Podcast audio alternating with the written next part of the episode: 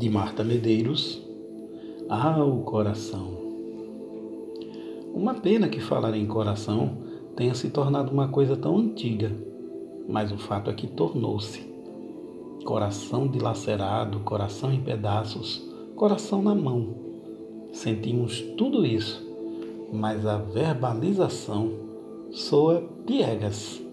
E, no entanto, estamos falando dele do nosso órgão mais vital, do nosso armazenador de emoções, do mais forte opositor do cérebro, este sim, em fase de grande prestígio. O que está em alta? Inteligência, raciocínio, lógica, perspicácia.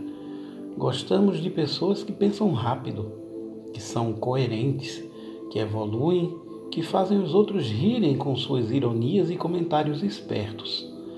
Toda essa eficiência só corre risco de desandar quando entra em cena o inimigo número um do cérebro, o coração.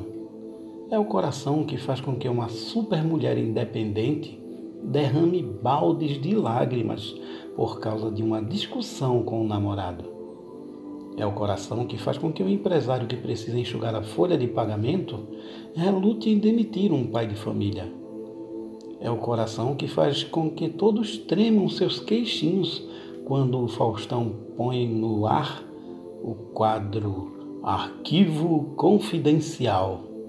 Eu gostaria que o coração fosse reabilitado, que a simples menção dessa palavra não sugerisse sentimentalismo barato, mas para isso é preciso tratá-lo com o mesmo respeito com que tratamos o cérebro e com a mesma economia se a expressão beijo no coração é considerada over, voltemos a ser simples. Mandemos beijos e abraços sem determinar onde. Quem os receber tratará de senti-los no local adequado.